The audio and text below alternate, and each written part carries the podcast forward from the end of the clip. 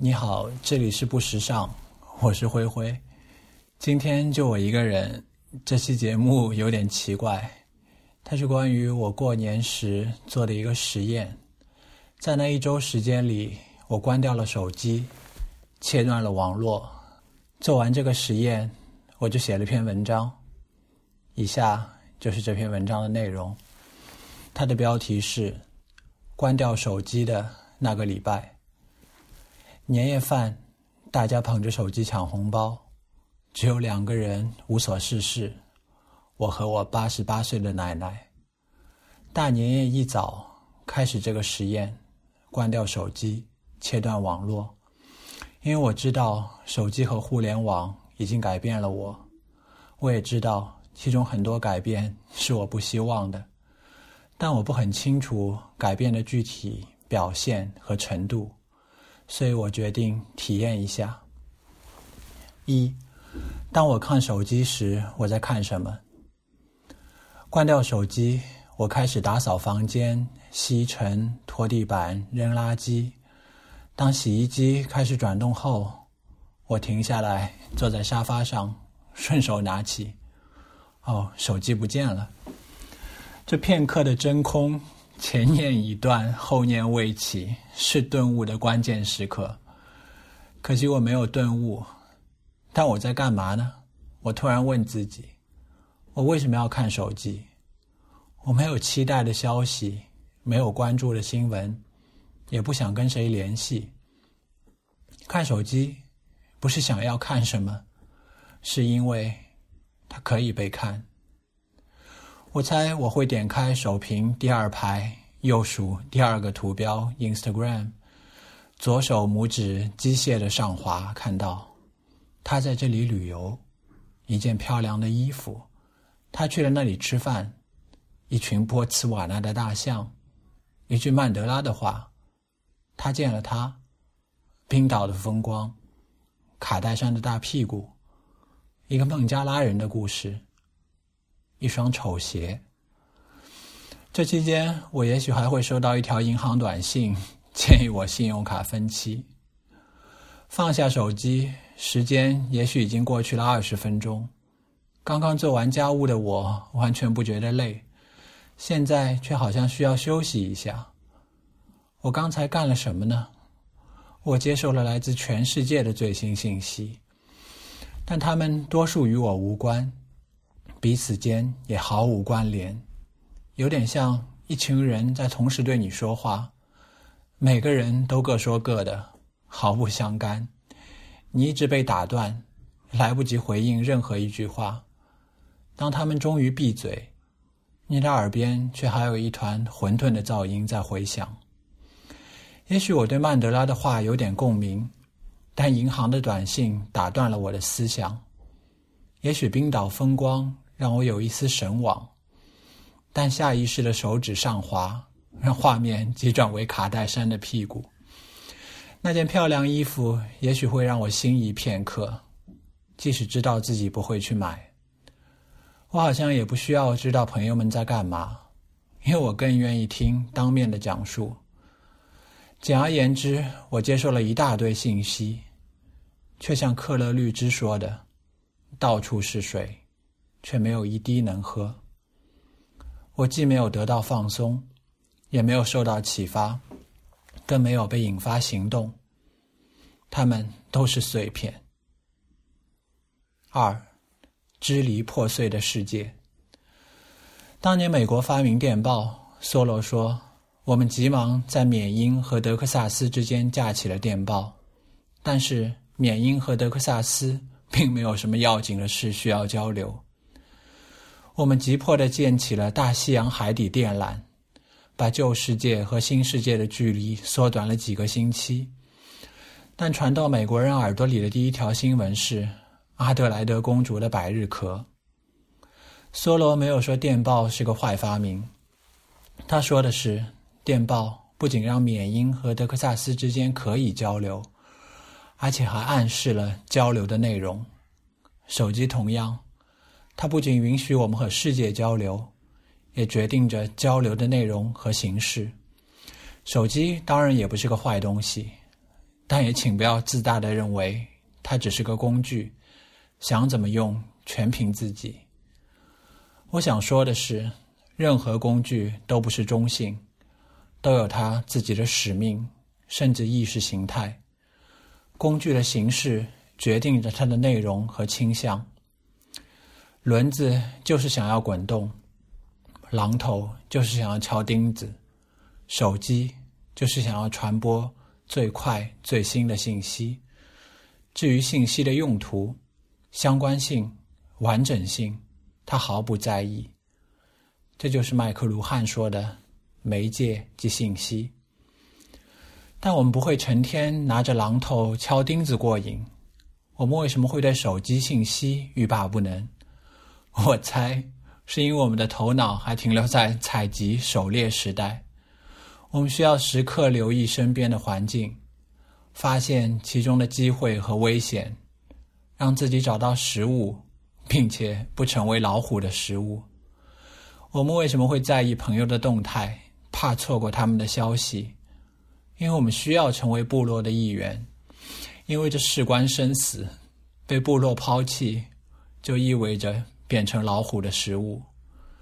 问题是，这种数十万年进化而来的优势头脑，到了信息过剩时代，就成了负担。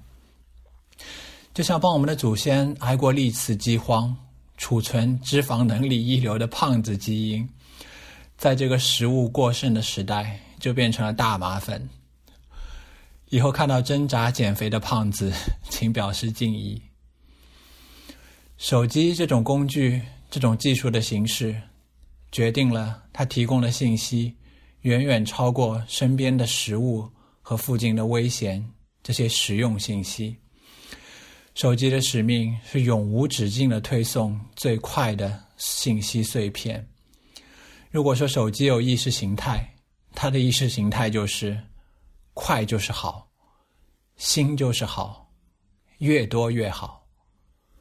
过剩的食物把我们的身体搞得沉重迟钝，过剩的信息把我们的精神搞得支离破碎。只是这种无形的负担难以察觉。你也许会说：“那又怎么样？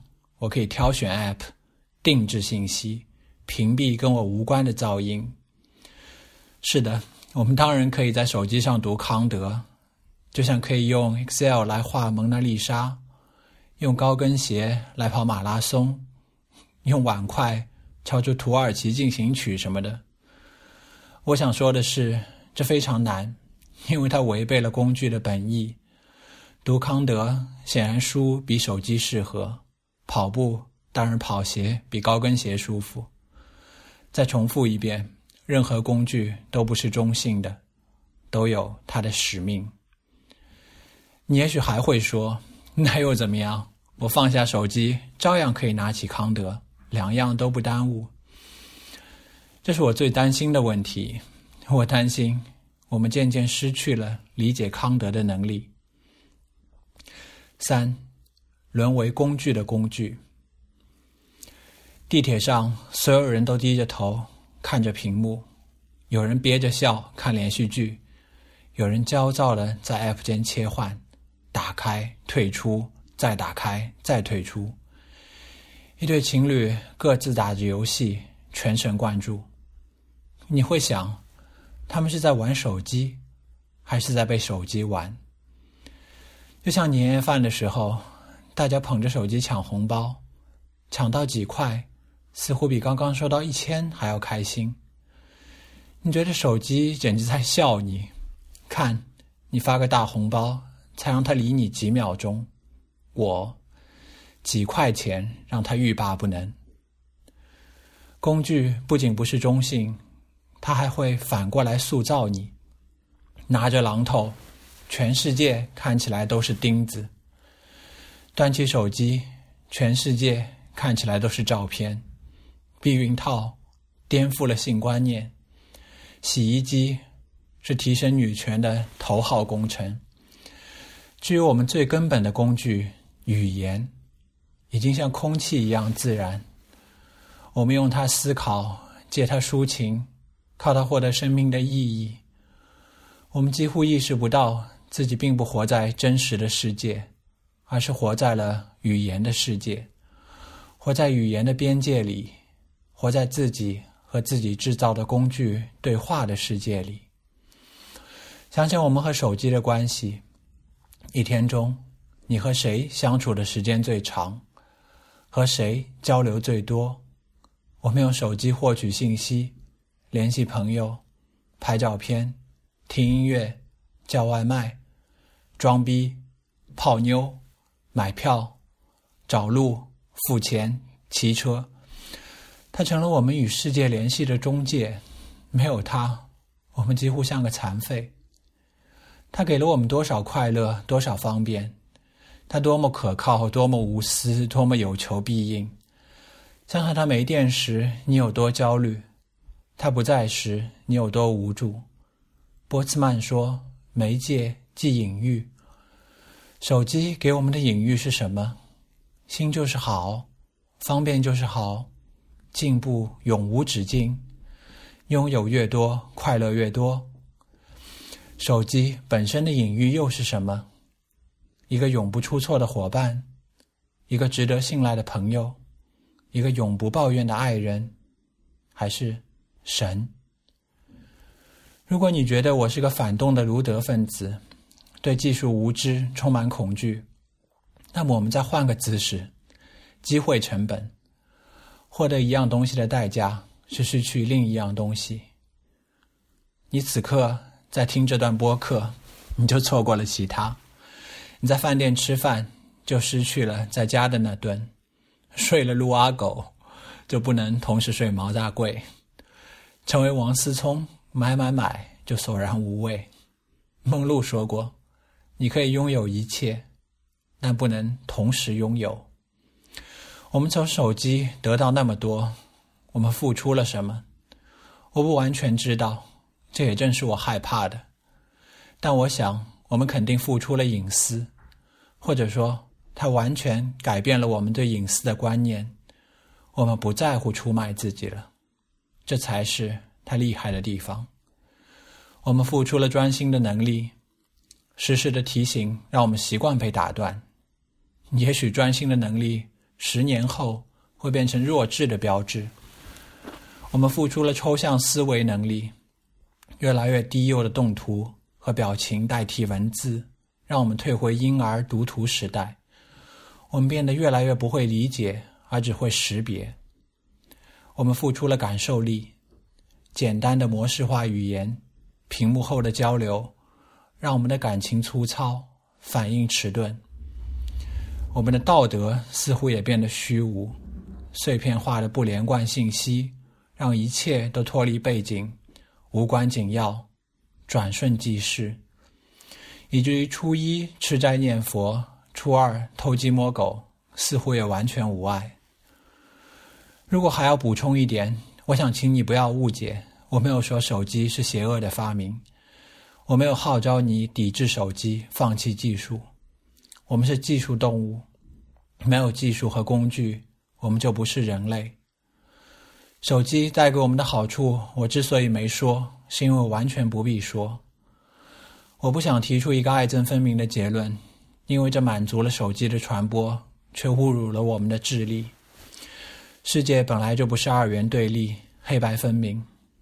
我想说的是，任何工具都不是必然，更不是自然而然。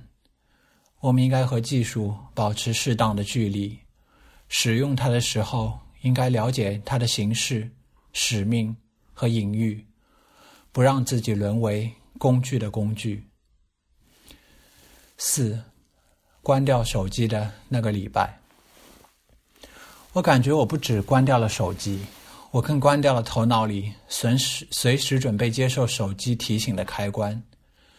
我的意思是，当你彻底关掉了手机，而不是不去看它，不是开着飞行模式，你知道，你再也不会收到任何提醒。再也没有任何消息可以错过，你切断了连接，收起了天线，连接消失了，世界清静。更多的时候，头脑一片清凉，时间似乎变慢了一点，更直观的感受是，时间变得完整、连续。你完全可以猜到，读书、看电影的时候，甚至和人交谈的时候，我变得更加专心和有耐心。你可能猜不到的是，我发现无聊可真是个奢侈品。当你无聊时，如果你不立刻逃进手机的世界，如果你去耐心、细致的体验无聊的质地和活力，你会发现它会给你启迪，或者说，无聊的时候是大脑产生奇思妙想的关键时刻。当然，确实有些不便，比如我不能骑摩拜了，要戴手表了，裤袋里总是装着找来的零钱，叮铃当啷。但这都是很容易适应的不方便，听起来有点可笑。我甚至感觉找回了几分尊严，像是《二零零一太空漫游》里宇航员拔掉了计算机 Hel 的插头，我成了一个可以不依赖手机的异类。每次用现金付钱，我甚至会有些得意，因为这是我自愿的选择。我愿意放弃一些便利，换回做主人的自由。五，以后怎么办？有点讽刺的是，当年尼尔·波茨曼写完批判电视的《娱乐至死》，有人劝他：“你的书如果想大卖，应该上电视去做推广。”他当然没有去。但这篇文章就是你现在听的这篇文章，最初却发在了我讨厌的微信公众号，靠手机传播。虽然它一点也不适合手机，它没有欢快的动图，情绪冷淡，那么长，一点也不搞笑，标题也不是什么“为什么你睡了鹿阿狗就不能同时再睡毛大贵”，你还是屌丝的最重要原因。所以，如果有人读完了它，我觉得他的手机可能都有点生气，因为这完全违背了他的意志。不过让手机生气，也许也是我这篇文章起到的好的效果，是好事的开始。确实，我也没有打算放弃手机，不过我给自己制定了个规范，可以叫做“手机卫生条例”。它有三条。第一条，每天早晚开机两次，每次半小时。第二条，提高交流成本，用没有网络的老手机，靠电话和短信解决必要的交流问题。第三条，碰到任何问题，先想一下，先寻找不用网络解决的办法。最后，你也许听出来了，或者也许已经很不耐烦了。以上观点基本都不是原创，他们多处都来自尼尔·波茨曼在上个世纪八十年代的著作《娱乐至死》和《技术垄断》。我倒是一点也不为此感到脸红，因为波茨曼的观点也基本来自更早的麦克卢汉、赫胥黎、柏拉图、苏格拉底，甚至圣经。我为自己能和这些伟大人类建立联系而感到自豪。最后，谢谢你的收听。我想跟你说再见，但发现我们根本就没有见，那就再听吧。